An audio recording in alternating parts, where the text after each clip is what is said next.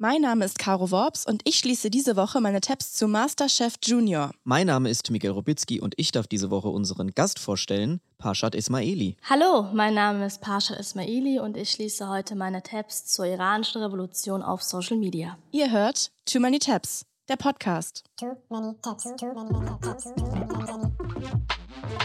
Too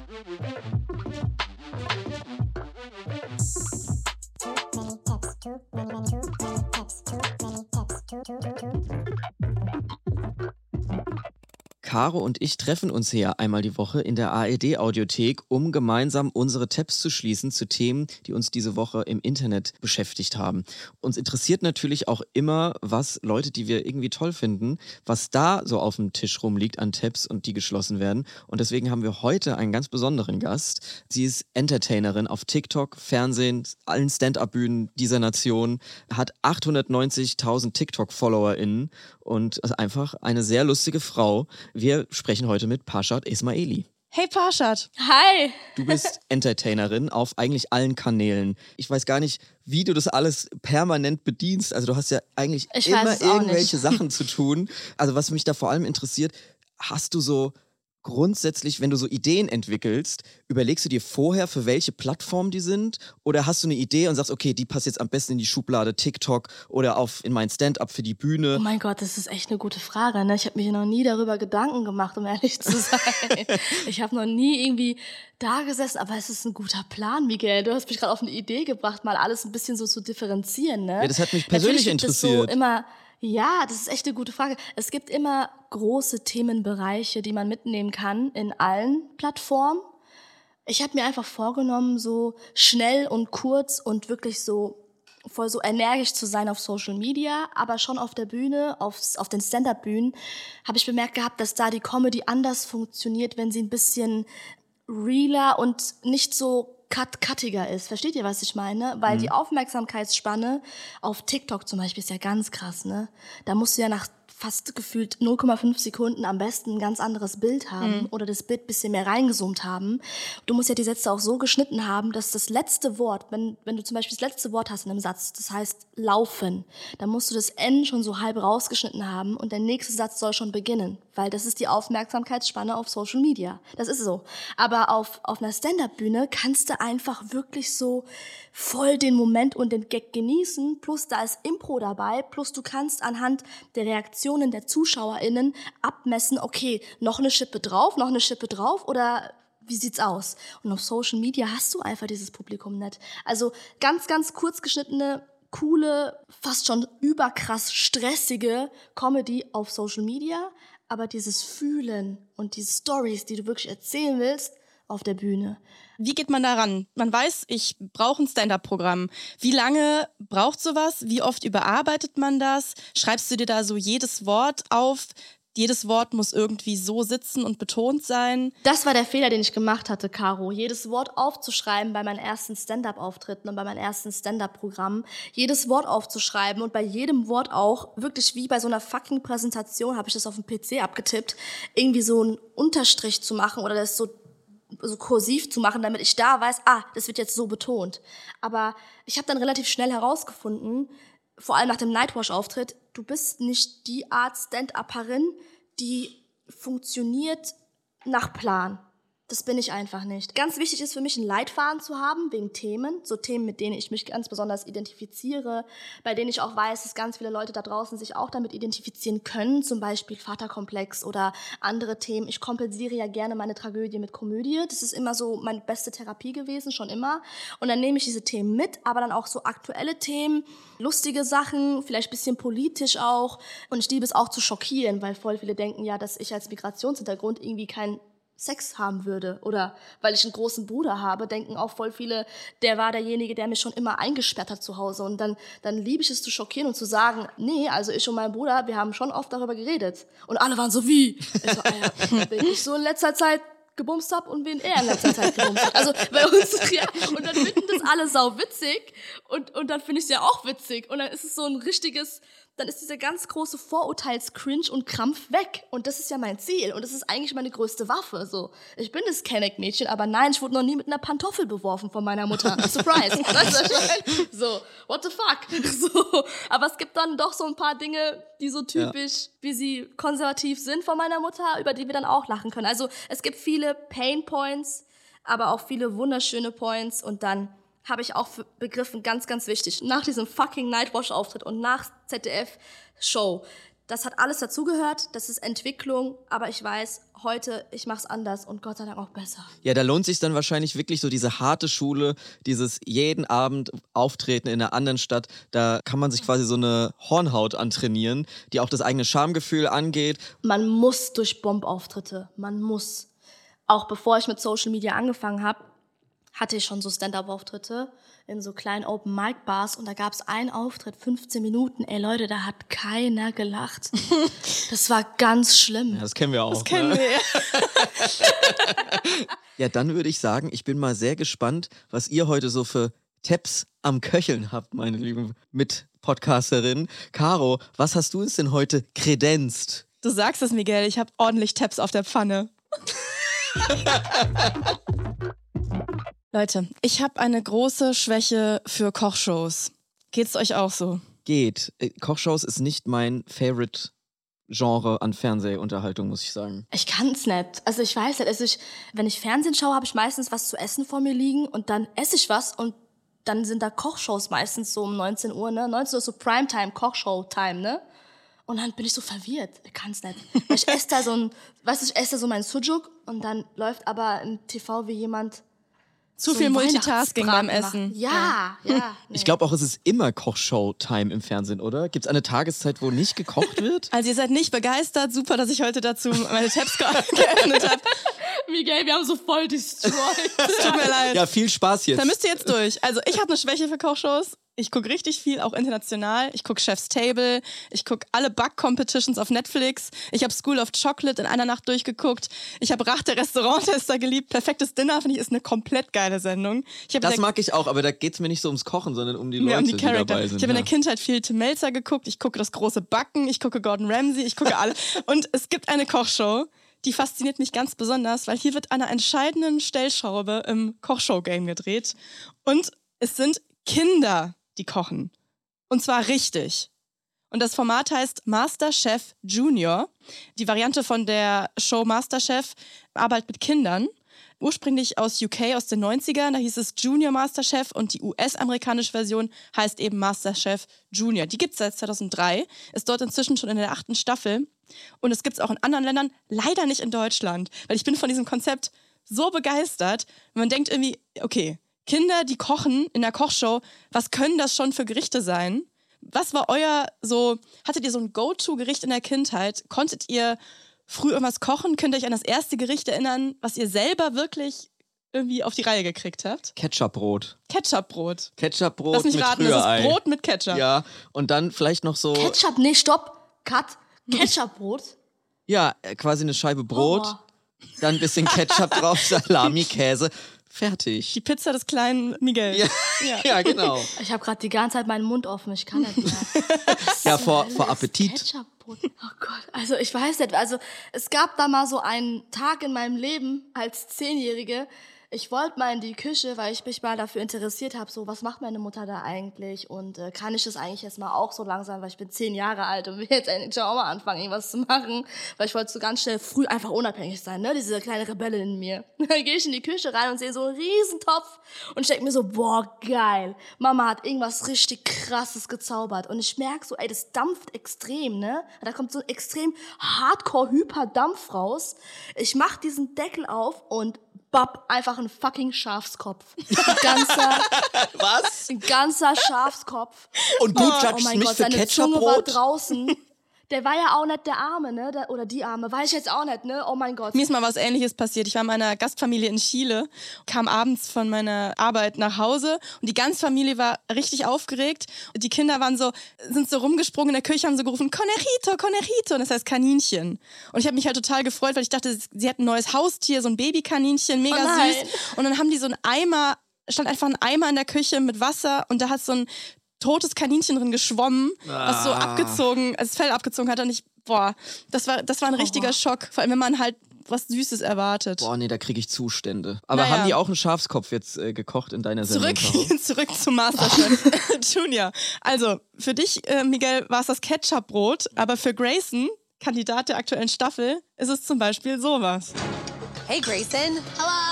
Oh, you've got okra. Yes, I'm doing pan-seared red snapper, which is something that me and my dad like to fish for. Nice. Mm. With a peach chutney. and then I'm gonna do crispy fried okra. And I'm gonna do some pickled okra. Also, I'm crusting the fish with lemon verbena because it adds a floral note to the dish. And I like French culture, and I'm representing that because a French botanist discovered lemon Okay. Also- okay. Äh, He adds a little bit of lemon rabena to the codfish, so it gets a li- Also es ist wirklich, es ist on a whole new level. Also Ketchupbrot kommt da nicht auf den Tisch. Und das ist eben so das Mut für diese Kochsendung. Kleine Tim Raues, die einfach richtig geil kochen. Es sind kleine Stars, wirklich. Es sind kleine Chefköche, es stimmt wirklich. Das sind Kinder zwischen 8 und 13, die sich da bewerben können. We got this, guys! Come on! Once in a lifetime opportunity, and I'm actually following my dream. Once in a lifetime opportunity. Du bist elf. Wie kann man so viel Passion haben? Ich liebe diese Passion von den Kindern. One, sie sagt, es ist a once in a lifetime opportunity. Das finde ich so funny mit elf. aber, aber es ist auch geil, weil die haben da richtig Bock drauf. Die Kinder, die leben das und die lieben Kochen und die können das auch richtig, richtig gut. Und ich liebe auch, dass die so sassy sind und stolz da drauf. This is epic. Let's go. Hi! I've been cooking for seven years, so since I was about three years old, which that's pretty impressive, if I do say so myself. Voll schön. Ich wünschte, ich wäre so gewesen. Wer weiß, was aus mir geworden wäre, hätte ich dieses fucking Schafskopf-Ding in meinem Topf gesehen, Alter. am, Ende, am Ende hätte ich da mitgemacht. Kinder sind richtig geil drauf und stolz drauf, was sie können, was ich komplett geil finde, weil vollkommen zurecht. Die ist zehn und die kocht halt seit sieben Jahren, seit sie drei ist. Und ganz ehrlich, ist das länger als so mancher, der beim perfekten Dinner irgendein so ein Bruschetta auf eine Schieferplatte legt. Ich habe aber auch das Gefühl, dass diese Kinder jetzt schon so ein riesiges Ego haben, was du in so einer Großküche auch brauchst. Ja. Oh, Das finde ich richtig krank. Ich habe ein paar Artikel dazu gelesen, wie die Show produziert wird und da stand auch, dass die Kinder ermutigt werden, sich ein Accessoire zuzulegen. Deshalb siehst du in jeder Staffel, es gibt ja insgesamt acht, Kinder mit sehr, sehr exzentrischen Outfits. mit so riesigen Schleifen im Haar. Oder Anzug, Hosenträger, die verrücktesten Hüte und Fedoras, Fliegen, so crazy Haarteile, Blumen auf dem Kopf. Also Hauptsache Signature Look. Signature Look ist key. Das ist einfach funny, weil das sind so super krass von sich überzeugte kleine Köche mit einer riesengroßen Schleife auf dem Kopf, die einfach so Gott. bossy durch die Küche laufen. Und die kochen halt eben nicht Fischstäbchen mit Kartoffelpüree und Nudeln mit Tomatensauce, sondern Filet Mignon und können perfekt Medium Rare Filetsteak braten. Oh mein Gott. Und Red Snapper mit sortiertem Gemüse, Feigenschaum, Güte. Blutorangenküchlein. Sie können Dinge sous vide garen und flambieren. Das ist wirklich crazy, sich anzugucken. Ich bin komplett fasziniert von dieser Sendung. Ich hätte absolut gar keinen Bock, so eine Kandidatin als äh, Sitznachbarin oder Sitznachbarn zu haben in der Schule, in meiner Klasse. Machst deine Brotbox auf, ja, kriegst dann von der Kandidatin so fucking so judgy Blicke die ganze Zeit so, weißt du? das Gemüse hättest du besser sortieren können, sorry. gar keinen Bock. Wirklich gar kein Horror. Das ist mein größter Horror, glaube ich, dann als Elfjährige, weißt du? Die kriegen ja auch ordentlich auf den Deckel, die Kinder. Die Jury besteht nämlich immer aus Gordon Ramsay und zwei über die Staffeln wechselnden Juroren. Zum Beispiel war auch Christina Tosi länger dabei, die die Milk Bar kreiert hat. Große Empfehlung, sich die Folge aus Chef's Table mit ihr anzugucken.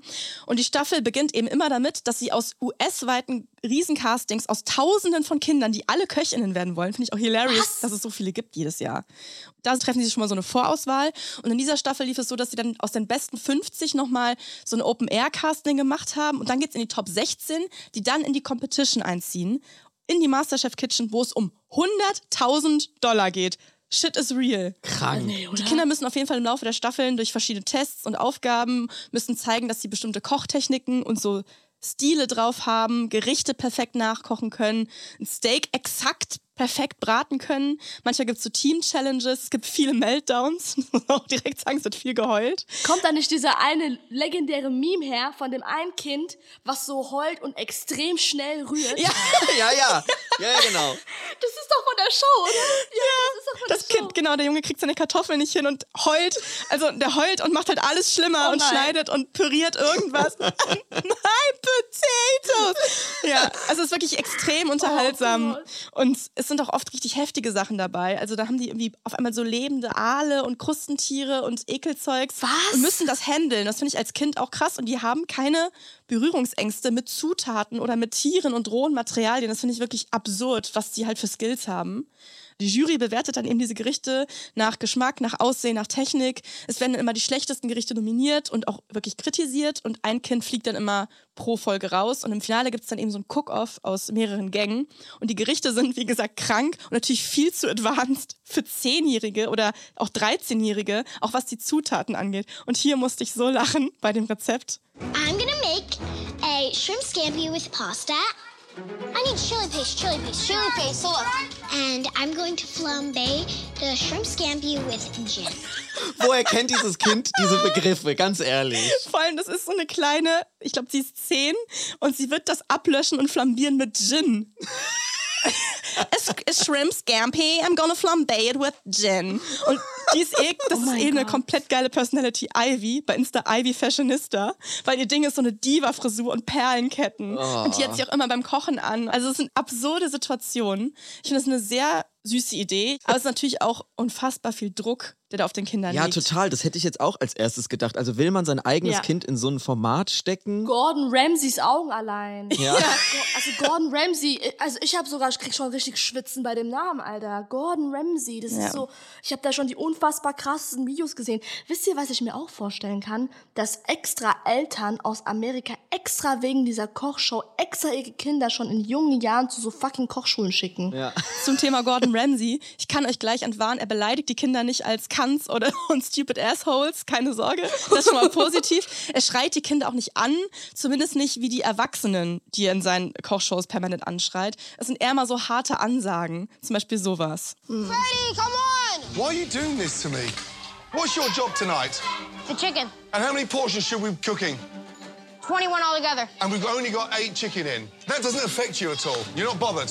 It does bother me, but Then get a grip. Wake Oh up. nee, das finde ich scheiße. Also das ist halt der harte Ton der Küche. Also er ist mit den Kindern halt, er schreit die jetzt nicht er an und beleidigt die. als mit den Er Erwachsenen. ist, er ist für seine Verhältnisse sehr ruhig und lieb mit den Kindern, aber es ist schon eine krasse Drucksituation. Dann so eine Ansage dazu bekommen vor laufenden Kameras. Das sind halt Kinder, ne? die sind auch keine Teenager. Ja, das erinnert mich auch so ein bisschen, was man in den USA ja auch oft hat, so diese Kindermisswahlen und so. Also ich, ich sehe da irgendwie im Hintergrund irgendwelche energischen Eltern, die die da zu dieser Sendung schleifen. Ja, du brauchst noch einen exzentrischen Hut und noch eine Feder im Haar, sonst kommst du da nicht rein. Denk dir jetzt irgendein geiles Gadget aus und dann kochst du uns reich, bitte. Und gewinn bitte das Ja, Geld. ja. Also so diese, diese Vibes habe ich da so ein bisschen. Aber Ja, ich verstehe voll. auch, dass es trotzdem unterhaltsam ist und dass man sich trotzdem gerne anguckt. Zu Gordon Ramsay muss ich sagen, er ist eine, eine umstrittene Person. Ein britischer Koch mit sehr vielen Kochshows über die Jahre, Kochbücher, hat wahnsinnig viele Restaurants eröffnet. Für die hat er insgesamt 17 Michelin-Sterne verdient bekommen. Ein paar hat er auch schon wieder verloren. Ich glaube, im Moment sind sieben noch. Und er ist eben berühmt geworden wegen dieser kultigen Personality, die er irgendwie drauf hat, dass er einfach ein Choleriker ist, der permanent Leute anschreit. Und er hat auch einige umstrittene Takes gehabt in der Vergangenheit. Es gab irgendwie Vorfälle mit Angestellten, wo Streits sehr eskaliert sind, sodass sogar die Polizei gerufen wurde. Er wurde kritisiert, weil er während äh, des Corona-Lockdowns 500 Mitarbeiterinnen entlassen hat. Er hat jahrelang einen extremen VegetarierInnen-Hass vor sich hergetragen. Also er hasst Vegetarierinnen und Veganerinnen. er hat mal in einer Sendung einem Vegetarier eine Pizza angeboten und hat gesagt, die ist vegetarisch. Und nachdem er dann derjenige reingebissen hat, hat er gesagt, hahaha, da ist Schinken drin. Oh mein Also Gott. das war so sein, sein Humor. Einmal hat er einen Tisch mit Vegetarierinnen, die Artischockensuppe gegessen haben, gesagt, die ist mit Gemüsebrühe gemacht. Es war aber Hühnerbrühe und so weiter. also es ist grow wirklich up, so. ey, Oh mein Gott. Sein größter Horror wäre, wenn eins seiner Kinder vegetarisch wäre, hat er mal gesagt. Also uff. Also inzwischen hat sich das irgendwie wohl geändert. Seit er sich mal mit Massentierhaltung auseinandergesetzt hat, kann er jetzt diese Haltung verstehen, bietet auch vegane Menüs in den Restaurants an. Aber ich finde es irgendwie Wahnsinn, dass es dann wirklich sowas braucht. Also so militante Fleischesser, finde ich, sind wirklich die schlimmsten Menschen, die einfach aus Prinzip diese Takes haben. Die haben kein einziges gutes Argument, kein einziges wirklich. Das ist die dümmste Schmeckt Meinung. halt. Mir schmeckt's halt. Das ist eigentlich das einzige Argument. Es gibt kein Argument dagegen, vegan zu leben. Es sind einfach richtig dumm. Ja, ja, Ja, würde ich unterschreiben. Statement. Was allerdings, muss ich sagen, sehr funny ist, ist auch noch ein kleines Side-Rabbit-Hole, in das ich gefallen sind, sind Compilations auf YouTube, wo Leute Szenen zusammenschneiden aus Masterchef Junior von Kindern, die wirklich diese Meltdowns haben im Kochen und anderen Gordon Ramsay-Clips, wo er Erwachsene zusammenschneidet. Das ist eine sehr gute Idee. Das ist sehr lustig. I'm trying to understand what's going through your fucking mind. This is fucking painful. What's so fucking complicated? You serve me shit like that, take your jacket and fuck off. what the fuck are you It's the lamb sauce. Me that, you should be ashamed. Your special has now become not very special. You're fucking pathetic. Das ist eine super Idee, weil man da sein wahres Inneres merkt. Also das sind echte Sachen, die er Leuten in Kochshows an den Kopf geworfen hat. Wie gesagt, er ist mit den Kindern sehr lieb. Also ich finde es eine geile Sendung, es ist ein geiles Konzept mit geilen Charakteren. Und auch was ich zu den äh, Produktionsbedingungen gelesen habe, war relativ positiv. Aber was man dann doch kritisieren kann, was doch auffällig war, das tauchte in vielen Artikeln auf, ist, dass eben diese sehr männlich weiß dominierte Welt der Sterneküchen, der Haute Cuisine, wenn man es so nennen will, dass sich das irgendwie auch in dieser Kinderserie abbildet. Zumindest in den ersten paar Staffeln. Da war nämlich die Jury, das waren einfach drei Männer. Und die in den ersten Staffeln haben immer die älteren weißen Jungen gewonnen. Die, die alten weißen Männer unter den, unter den Kindern. Also, Weiße Neunjährige sind in Genau. diesem Kosmos, die, Die alten alten weißen Männer. Also es gab zum Beispiel einen Fall, der beschrieben wurde, ein Teamwettbewerb. Da war ein jüngeres Mädchen, ein Asian American Junge mit im Team und dann ist trotzdem der ältere weiße Junge weitergekommen, obwohl er von den dreien am meisten versemmelt hat, weil er wirkte angeblich, als hätte er am meisten Confidence in diesem Environment. Das war das Argument. Und es ist was, das überhaupt keinen Sinn macht. Also Selbstbewusstsein dazu crediten, das davon kommt, dass du einfach ein privilegierter weißer Junge bist. Und das ist natürlich was, was sich komplett widerspiegelt in dieser Kindershow, wie Jungen halt ab dem frühen Alter darin bestärkt werden, in irgendeine Umgebung dazuzugehören. Im Gegensatz zu anderen Gruppen. Ne? Also diese White Boys haben von der Jury dann auch oft das Feedback bekommen, du erinnerst mich an mich selbst, hat Gordon Ramsay gesagt, du erinnerst mich an meinen Sohn. Direkt so ein Bonding findet da statt zwischen diesen White Boy Children Chefs und den Jurymitgliedern. Und bei Mädchen, wenn sie da so krasse Gerichte abgeliefert haben, wurde oft gesagt, ist das aus Versehen so gut oder könntest du es jetzt auch nochmal machen? Und halt so andere Kommentare, wen von den Jungs die süß finden, das wurde von den Jungs niemand gefragt. Also es ist schon inzwischen, muss man sagen, eine sehr divers besetzte Show. Inzwischen äh, eine diversere Jury. Ein schwarzes Mädchen hat eine der letzten Staffeln gewonnen. Diese Staffel hat eine Asian American kleine Köchin gewonnen. Also es bessert sich auch da. Das ganze Format ist diverser. Aber diese ganze Kochwelt ist halt einfach männlich-weiß dominiert und diese Sendung auch nicht frei eben von Bias. So wie überall halt. Mhm. Aber von meiner Seite trotzdem komplett zu empfehlen. Ich finde es einfach ein perfektes Showkonzept. Es stimmt alles, es macht wahnsinnig Spaß, es ist unfassbar faszinierend, wie diese Kinder da äh, Oktopus flambieren. Ich glaube, ich bleibe bei meinem Ketchupbrot. Meine Tabs sehen leider nicht so lustig aus aktuell, beziehungsweise schon seit drei Monaten. Meine Tabs sehen eher so aus. Pass mal هم نصیحت داریم هم مجازات داریم. هم اون داغ را قدیما زخمهایی که خوب نمی‌شد داغ می‌کردن. آهنی رو میذاشتن توی آتش سرخ که بشه بذارن روی اون داغ رو زخم که خوب بشه. میگه پیغمبر مرهم آماده کرده اون رو هم داغ کرده. هر دو آماده است. Okay, Pascha, jetzt musst du für uns natürlich übersetzen, was gesagt Ja, wurde. vorab, ich muss ganz kurz hier klarstellen, ich spreche nicht so krass das Persisch, beziehungsweise das heutige Persisch, das schon nahezu arabisch-persisch ist, das ist so hoch-hoch-persisch, Nachrichtenpersisch, das kann ich gar nicht, also vielleicht nur so ein paar Brocken und auch die Sätze, die er gegen Ende gesagt hat, die habe ich eher verstanden als die ersten Sätze. Es gibt aber die wundervolle Aktivistin und auch sehr, sehr berühmte und bekannte iranische Schauspielerin, die heißt äh, Gulshifte Farahani. Und sie war zum Beispiel auch ähm, vor paar Monaten noch in, bei einem Coldplay-Konzert und wurde von Coldplay auf die Bühne geholt, um den revolutionären Song Baroye vorzusingen mit Coldplay zusammen. Und da hat auch der Frontmann von Coldplay, ich habe leider seinen, seinen Namen vergessen. Chris Martin. Chris Martin hat da auch mitgesungen, mitgesungen gegen Ende und hatte auch die High Notes mitgetrellert und es war wirklich sau, sau schön. Und sie ist super aktivistisch und super krass an der Spitze, wenn es um die Darstellung der Revolution im Social Media Game geht. Und sie hat das heute Morgen gepostet und man sieht hier und hört den obersten Führer, sagt man, des Irans, und zwar ist es der Ali Khamenei. Und der Khomeini ist die Nachfolge von dem Khomeini, der verantwortlich ist für die iranische Revolution, beziehungsweise nicht verantwortlich ist, aber der erste oberste Führer war im Iran. Und Ali Khamenei sagt da, wie auch übersetzt wurde, auf Englisch, so we have advice and we also have punishment. Also wir haben, mit advice meint er, glaube ich, nicht Vorschläge, aber sowas wie, wir haben sowohl Lösungen als auch Bestrafungen. And sometimes we cauterize to seal off the wound by burning it with a hot iron. Und allein schon diese metaphorische Dinge, wie er sagt, wir haben die Möglichkeit oder wir sind in der Lage dazu, die Wunden mit einem heißen Eisen zu, zu habe ich richtig übersetzt, zu schließen oder noch schlimmer zu machen. Ich weiß jetzt nicht, wie ich es richtig übersetzen soll, weil auf Persisch hört es sich noch mal viel brutaler an. Allein schon das sind Aussagen, die sowas von bestätigen, wie dieses Terrorregime eigentlich vorgeht gegen die Menschen, die einfach nur für Freiheit und für ihre Selbstbestimmung und ihre Selbstverwirklichung als Mensch protestieren im Iran. Bei uns ist das hier ja ähm, angekommen oder beziehungsweise es ging irgendwie los mit, das hat man ja mitbekommen, mit dem Tod von Mahsa Gina Amini, die ja von der Sittenpolizei festgenommen wurde, weil sie ihr Kopftuch nicht richtig getragen hat und dann später im Krankenhaus gestorben ist an ihren Kopfverletzungen. Seitdem haben wir mitbekommen, dass es wahnsinnig viele Proteste gab, sehr viele junge Leute, die im Iran auf die Straße gehen und gegen das Regime protestieren.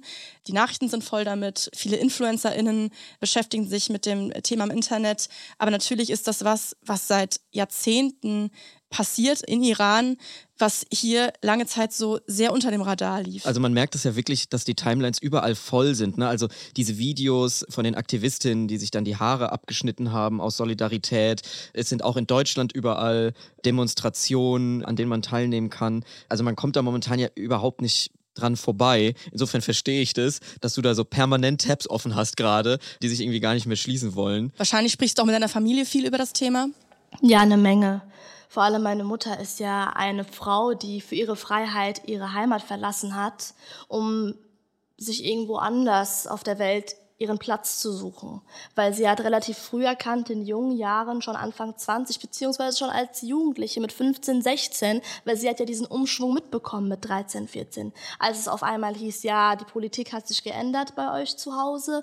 Es tut mir leid, mein Schatz, ab sofort musst du Kopftuch tragen, wenn du rausläufst, ob du das möchtest oder nicht. Und pass bloß auf, mein Liebling, dass du dein Kopftuch richtig trägst, sonst nehmen sie dich mit und machen mit dir, was sie wollen. Und es war für meine Mutter halt dann ab da kein Leben mehr, keine Kindheit mehr, kein Leben mehr als eine junge Frau oder als eine Frau überhaupt. Und ich sehe mich so immer so ein bisschen so als die Stimme meiner Mutter, die sie schon vor vielen Jahren verloren hat. Das muss man sich mal vorstellen, dass man so als Kind von einem Tag auf den anderen irgendwie diese Regeln auferlegt bekommt, ohne überhaupt zu verstehen, was gerade abgeht und das Leben ändert sich komplett. Genau. Meine Mutter hat mit 15 mitbekommen, wie sich einfach alles geändert hat. Sie hat mir erzählt gehabt, sie war damals in einer Theatergruppe in der Schule und sie hat leidenschaftlich gerne auf der Bühne gesungen und getanzt und, und sie hat die Schauspielerei geliebt, sie hat das Zeichnen geliebt, sie hat ihre offenen Haare geliebt, sie hat es einfach geliebt, frei zu sein. Und dann hat meine Mutter mir erzählt, dann, wir waren diese Familie und ich saß da auch immer auf dem Dach vom Jeep von deinem Großvater und wir sind durch diese Hauptstadt gedüst und ich war als 14, 13-jähriges Mädchen auf dem Dach und habe einfach wirklich meine Freiheit gehabt und auf einmal war alles aber auf den nächsten Tag einfach weg. Und sie hat mir versucht, das zu erklären. Sie meinte, Parshad, es war nicht dieses Schleichende weg, es war dieses Bam, alles ist weg. Ich durfte gar nichts mehr. Die Jungs und die Mädels wurden in der Schule getrennt. Und wir Mädels sollten eher mehr und öfter zu Hause bleiben, weil vor allem auch meine Familie extreme Angst hatte um ihre jungen Familienmitgliederinnen wegen der Religionspolizei.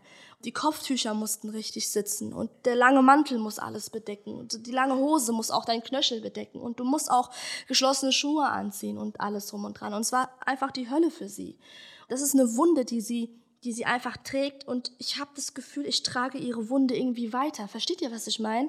Mhm. Als meine Mutter begriffen hat, dass ich mich immer mehr mit sowas beschäftigen will, hat sie auch immer mehr mir so ein bisschen was erzählt über unsere traurige, traurige Familiengeschichte, über die vielen Opfer meiner Familie, über die vielen Brüder, die sie verloren hat. Ich hatte ja unfassbar viele Onkels und das wusste ich gar nicht. Der Schachmeister zum Beispiel aus dem Iran, der war Teil einer Freiheitskämpfergruppe und es gab aber einen Maulwurf in der Truppe. der die alle verraten hat. Und somit wurde er, so wie alle anderen Mitglieder der Gruppe, auf einem hohen Berg irgendwo im Iran erschossen. Und die Leiche wurde auch niemals nach Hause gebracht. Also meine Mutter und meine ganze Familie konnte sich nie von meinem Onkel verabschieden. Und mein Bruder trägt jetzt seinen Namen. Es war ja mein, der Lieblingsbruder meiner Mutter.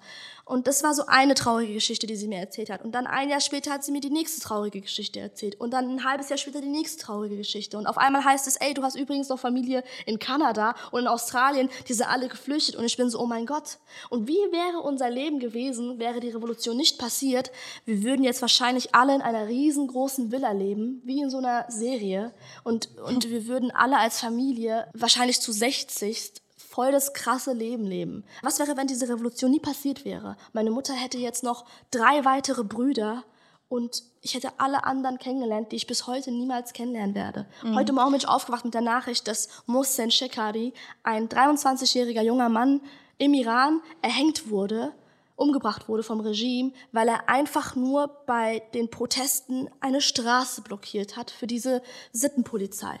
Und deswegen wurde er erhängt, weil er einfach nur friedlich protestiert hat für sein, für sein Leben, für seine Freiheit. Und zwar friedlich protestiert hat. Wir nehmen den Podcast ja immer ein paar Tage früher auf, als er ausgestrahlt wird. Genau, das ist eine ganz frische Nachricht, dass jetzt zum ersten Mal das Regime eben eine Todesstrafe gegen einen der Demonstranten vollstreckt hat. Mittlerweile sind es 18.000 Gefangene. 18.000 Menschen, die, ähm, die festgenommen wurden von den unglaublich vielen jungen DemonstrantInnen, die eben gerade in Iran für ihre Freiheit kämpfen.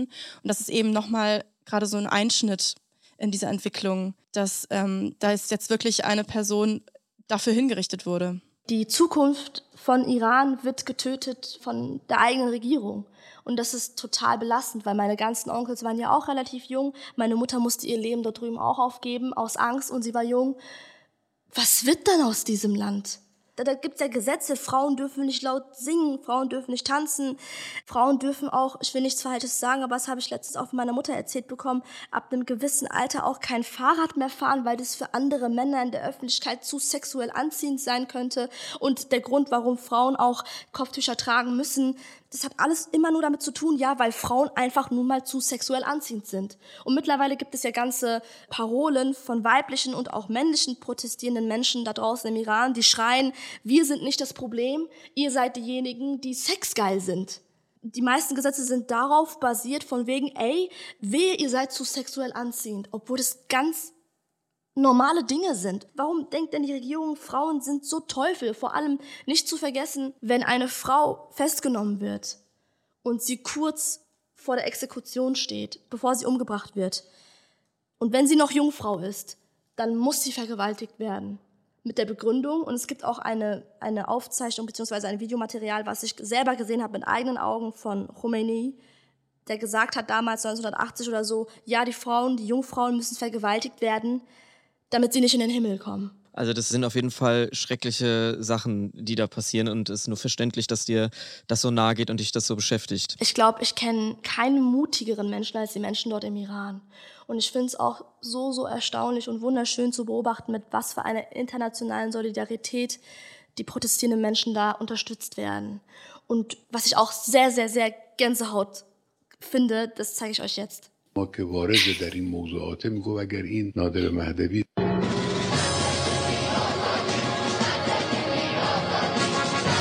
Wir sehen, wie offensichtlich das eine laufende News-Sendung plötzlich durch einen Clip unterbrochen wird, wo eben Botschaften zu lesen sind wie Woman Life Freedom und andere, die der Revolution zugehörig sind. Also da wurde das iranische Fernsehprogramm unterbrochen. Genau, wie immer sehen wir unseren wundervollen obersten Führer, wirklich den absoluten Drecksmenschen dieses Universums, die Hölle in Person, den Khamenei, da sitzen, in, in aller Ruhe sprechen darüber, über irgendwelche Lügen und keine Ahnung. Und also das ist alles total inszenierte Kacke und er, er sieht sich da auch teilweise wie so ein Führer einer Nation, die, die auch unbedingt von der westlichen Welt abgeschottet bleiben muss, weil alle anderen Länder sind der Teufel und keine Ahnung was.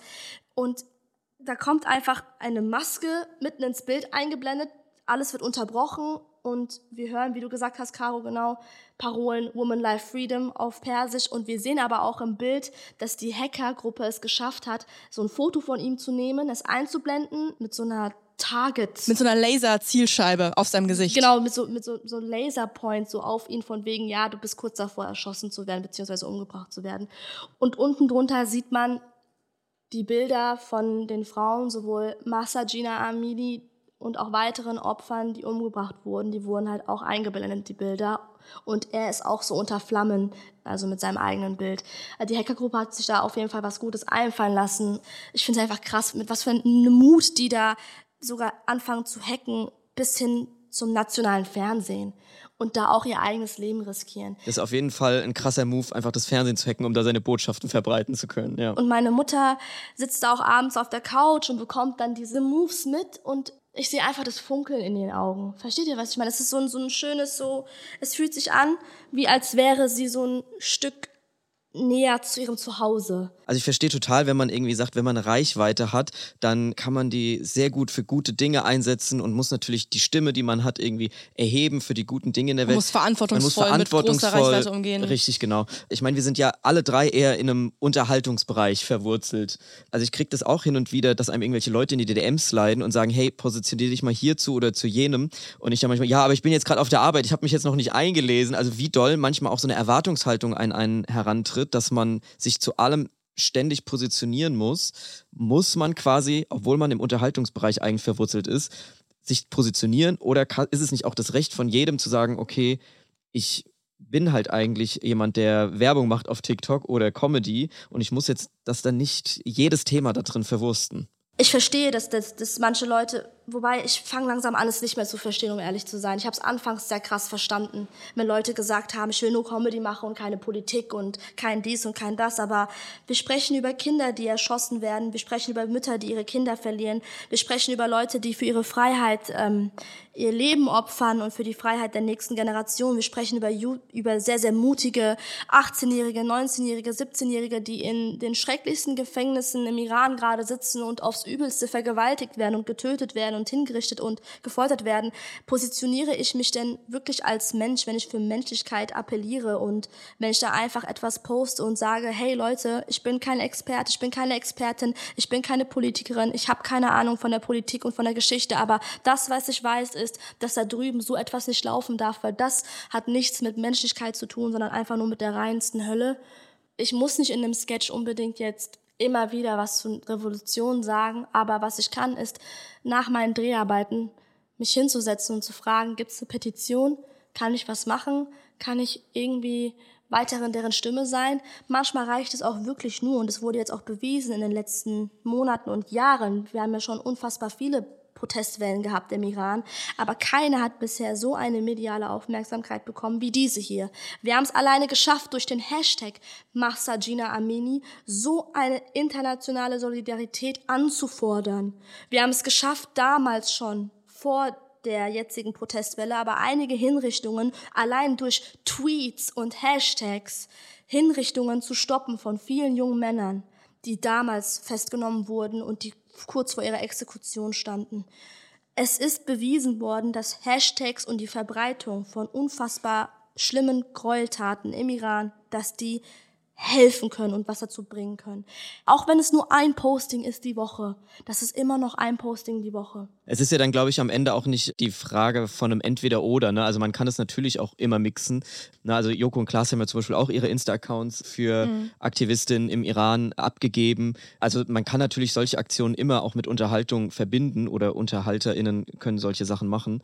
Es war jetzt nur die Frage, ob man quasi diesen Anspruch erhebt, zu sagen, okay, man muss sich auf jeden Fall immer zu allem positionieren. Ich hätte zum Beispiel in der Corona-Krise mir gewünscht, dass ein paar SchauspielerInnen sich nicht positioniert hätten zu irgendwelchen Themen. Also dass man da, ne, wenn man da immer jetzt so quasi die Erwartungshaltung so hoch steckt und sagt, okay, jeder muss sich immer positionieren. Also ich verstehe Ja. total, wenn man sagt, das sind wichtige Themen, für die man einsteht und man sollte da die Stimme erheben, wenn man kann und wenn man sich auskennt. Oder halt, ob man sagt, okay, man nutzt seine Bühne eher dann auch mit anderen und sagt, okay, ich retweete dann Aktivistinnen und Journalistinnen, die sich damit halt dann richtig Mhm, auskennen oder man unterhält sich mit denen, statt jetzt zu sagen, okay, in einem einen Moment hält man irgendwie den zuckerhaltigen Eis in die Kamera und im nächsten TikTok sagt man dann, hey, übrigens, es werden auch Leute im Iran erschossen und es gibt da Folterungen und solche Sachen. Total ne? Das kann ja d'accord, auch ja. irgendwie komisch wirken.